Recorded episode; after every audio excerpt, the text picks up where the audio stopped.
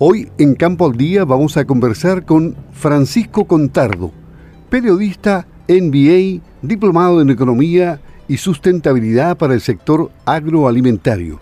¿Por qué? Porque él, haciendo uso de la participación ciudadana que existe en la Convención Constitucional, ya subió a la página web una importante información relacionada con el agua. Él hizo estudios, eh, pero nos va a contar nos va a contar cuál fue el trabajo que él hizo porque está buscando y proponiendo asuntos muy interesantes vinculados al problema del agua. Francisco, ¿cómo estás? Gusto de saludarte. Muy buenos días. Buenos días, Luis. Un, agrado también, un, honor el que, el que nos reciban en Radio Sago, justamente la radio la radio de los agricultores y la radio de la, de la comunidad ahí en, en Osorno, en toda la región. Cuéntanos, cuéntanos cómo, cómo fue este proceso. ¿Cómo comenzó eh, para hacer uso de, la participación ciudadana que ofrece la Convención Constitucional? ¿Cómo te preparaste? ¿Con qué más conversaste? ¿Qué, qué fue lo previo a lo que ya vemos en la web que está arriba? Bueno, así es, eh, justamente existe esta posibilidad que son las iniciativas populares de norma, que es la posibilidad de que cualquier ciudadano o cualquier agrupación ciudadana eh, pueda subir su iniciativa constitucional, o sea, pueda proponer uno o varios artículos eh, respecto de la Constitución, eh, de tal manera de que, de que estos puedan ser eh, debatidos por parte de la Convención Constitucional. Existen varias instancias, hay una instancia también de escuchar a los grupos intermedios, a los gremios, etcétera, que ya se está votando, está en sus últimas semanas, y, y donde ahí un poco las organizaciones formales fueron entregando sus propuestas y ahora existe esta, esta, esta opción que es más ciudadana.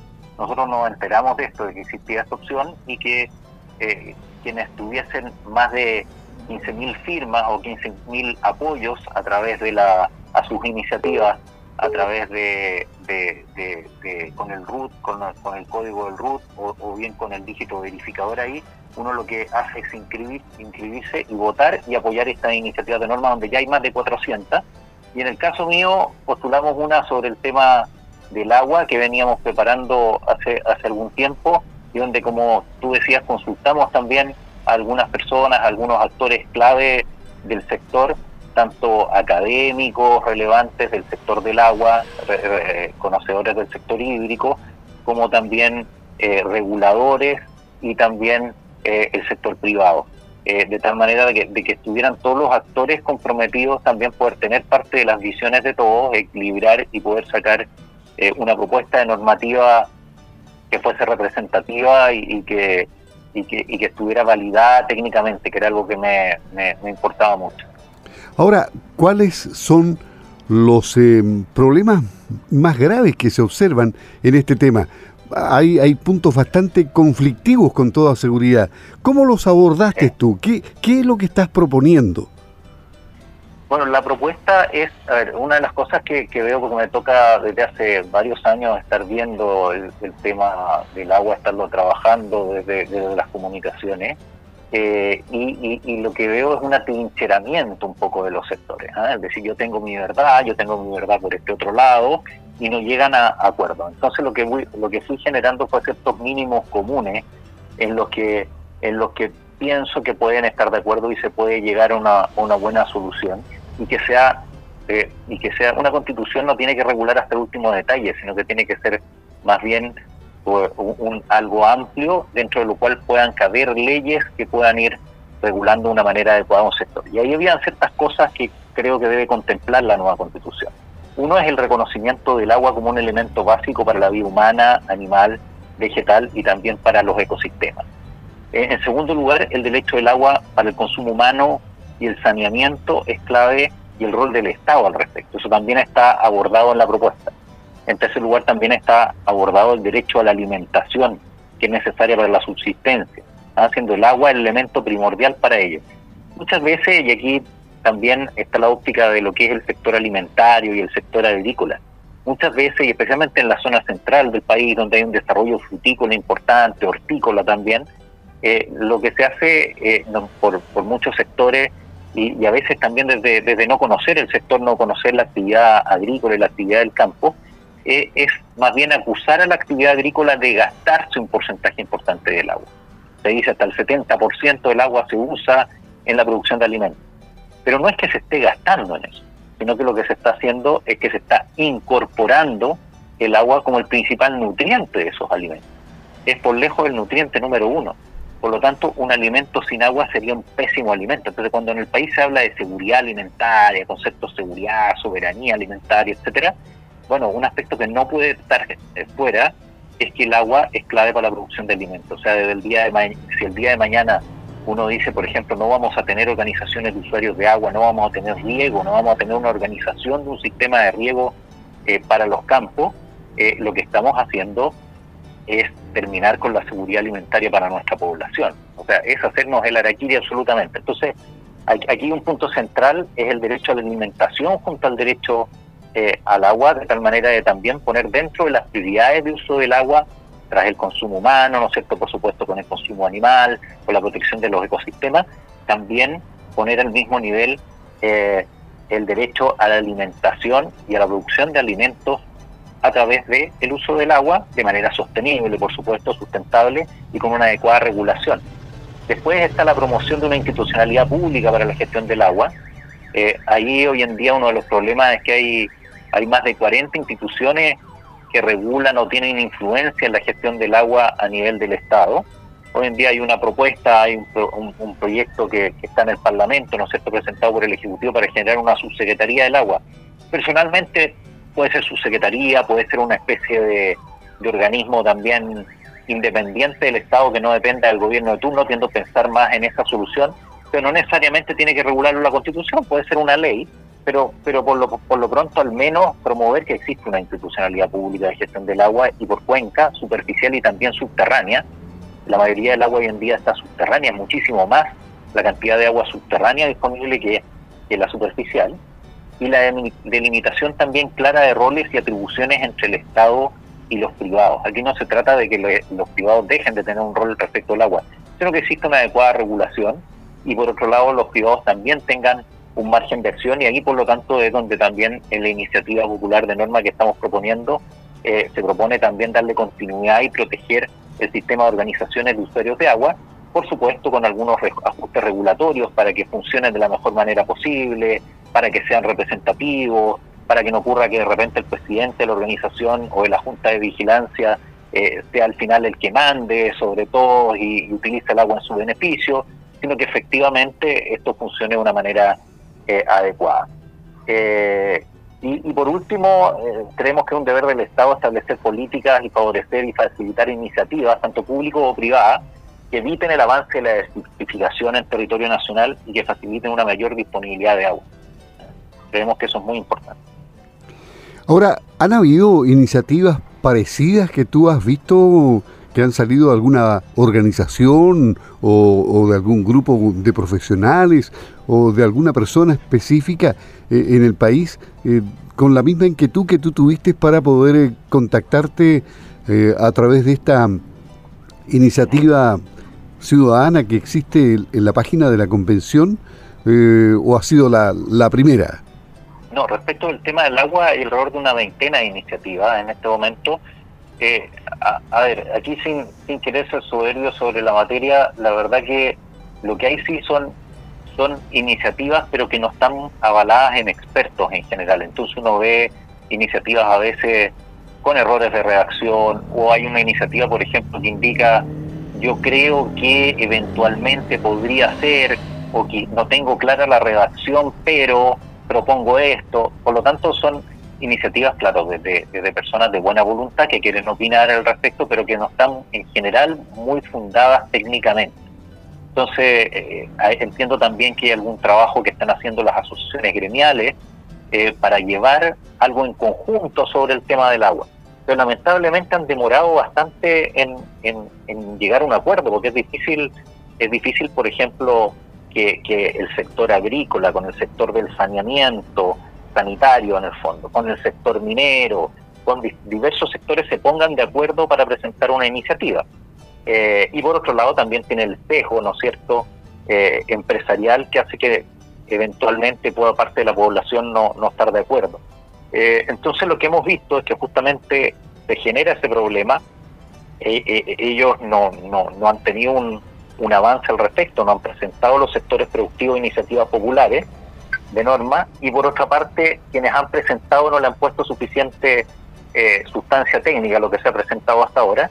Y al ver esto fue que me surgió esta necesidad de generar un, un, proyecto un proyecto propio que recogiera también opiniones de expertos. Y hablamos en ese sentido también con varios expertos relevantes a quienes les mostramos el primer borrador y lo fueron enriqueciendo, eh, expertos por ejemplo del Consorcio de Agua de la Universidad de Concepción, eh, donde está el doctor José Luis Arumi, a quien agradezco también el que haya revisado y validado este documento, eh, que es uno de los principales expertos nacionales también del mundo académico. también agradezco también a exdirectores eh, y directores actuales de, de, organismos de organismos también regulatorios del tema, como algunos son actualmente o han sido también o pueden ser a futuro también eh, eh, reguladores, no los puedo nombrar, pero varios de ellos participaron también y me, hicieron ver sus comentarios, así como también de manera privada algunos ejecutivos relacionados, algunos gremios, a organizaciones de usuarios de agua, también con, lo que lo validamos para ver también si tenía que ver con la realidad que ellos viven en los campos, eh, también desde el área del saneamiento, también hicimos algunas consultas desde el sector sanitario, por lo tanto, intentando que esto fuera representativo, a la vez tuviese validez y formalidad legal y tuviese una reacción acorde a lo que es una constitución. Y, y con la pretensión de que sea una regulación general que permita que el sistema funcione adecuadamente y que dé pie para que las regulaciones posteriores sean regulaciones eh, relativamente acertadas. Esto no asegura que una iniciativa de este tipo, de, ser aprobada y ser, eh, ser aceptada por la Convención, no asegura que, las leyes posteriores vayan a ser todas buenas, eh, las que se deriven, las leyes que se deriven de los preceptos constitucionales que quieran aparecer.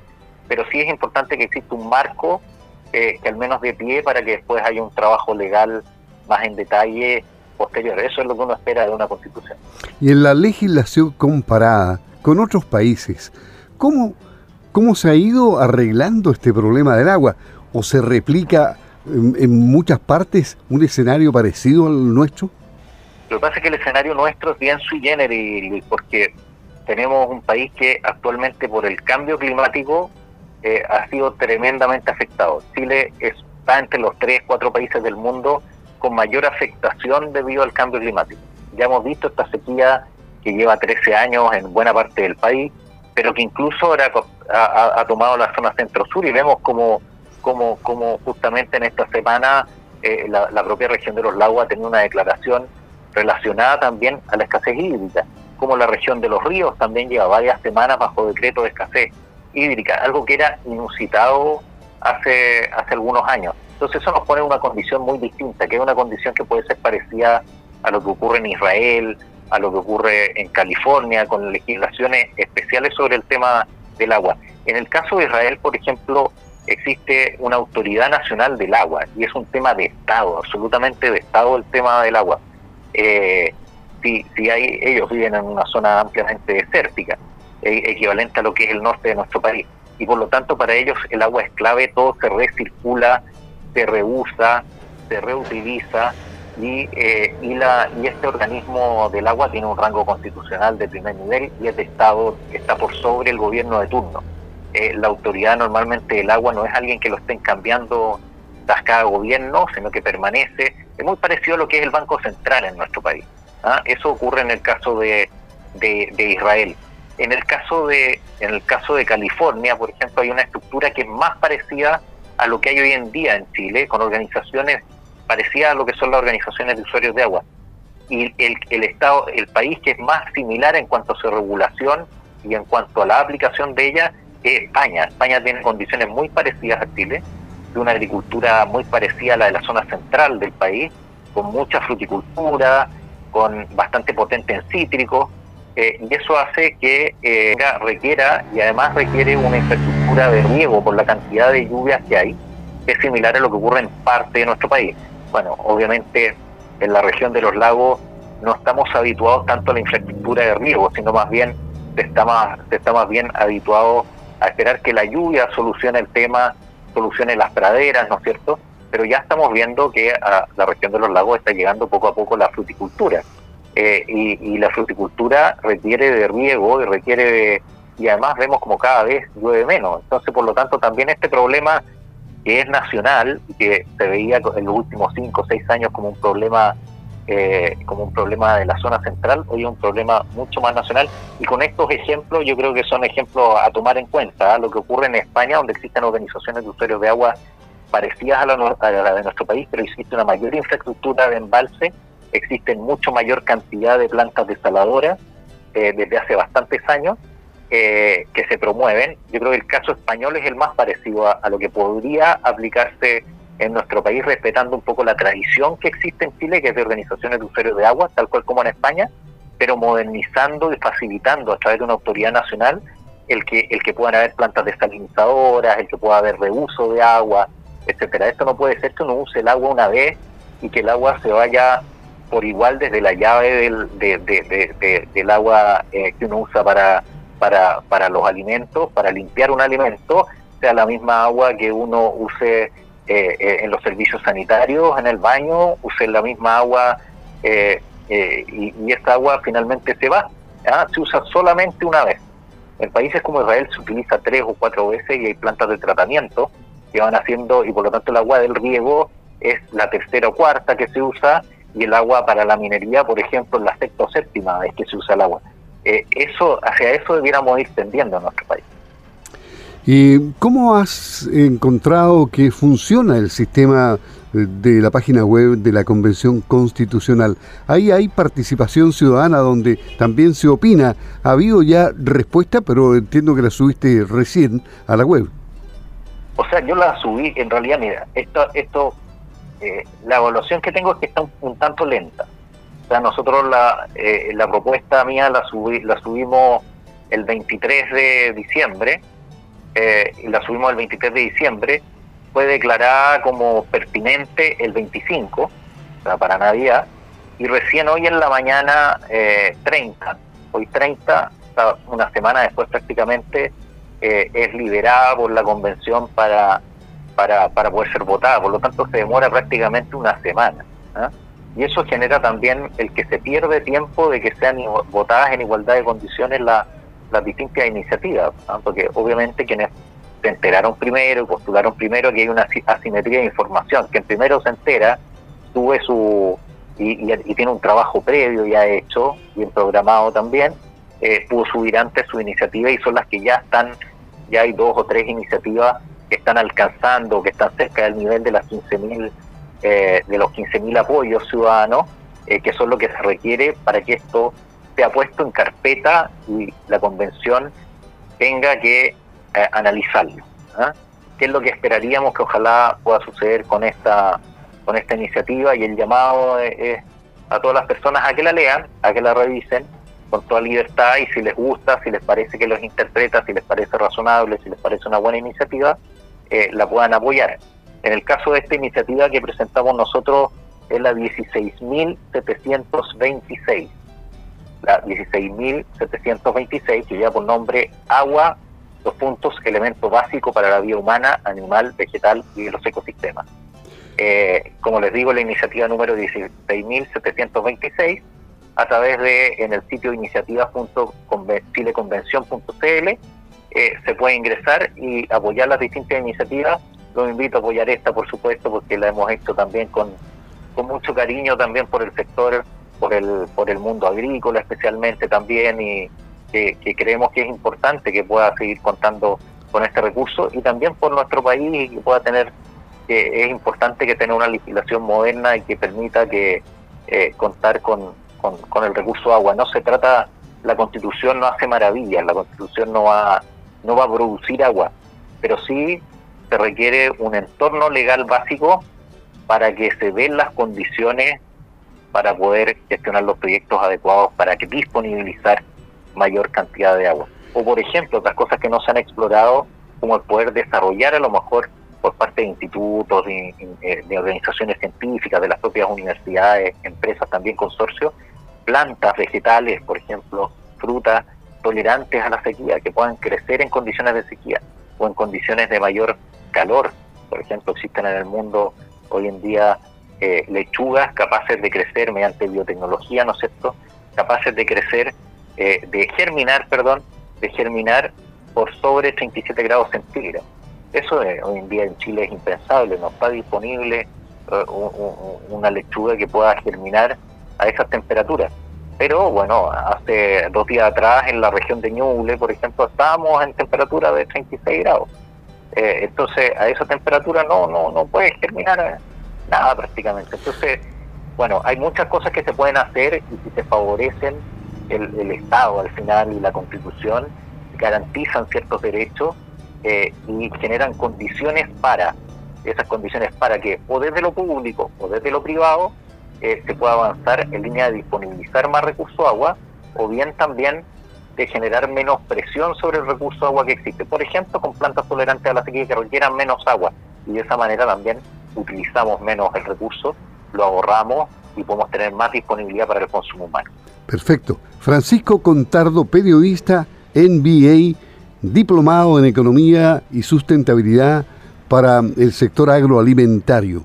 Muchas gracias por hablar de esta interesante iniciativa que ya está en la web de la Convención Constitucional en Participación Ciudadana. Un gusto, Francisco, que estés muy bien, suerte y ojalá que llegues a los 15.000. mil. ¿ah?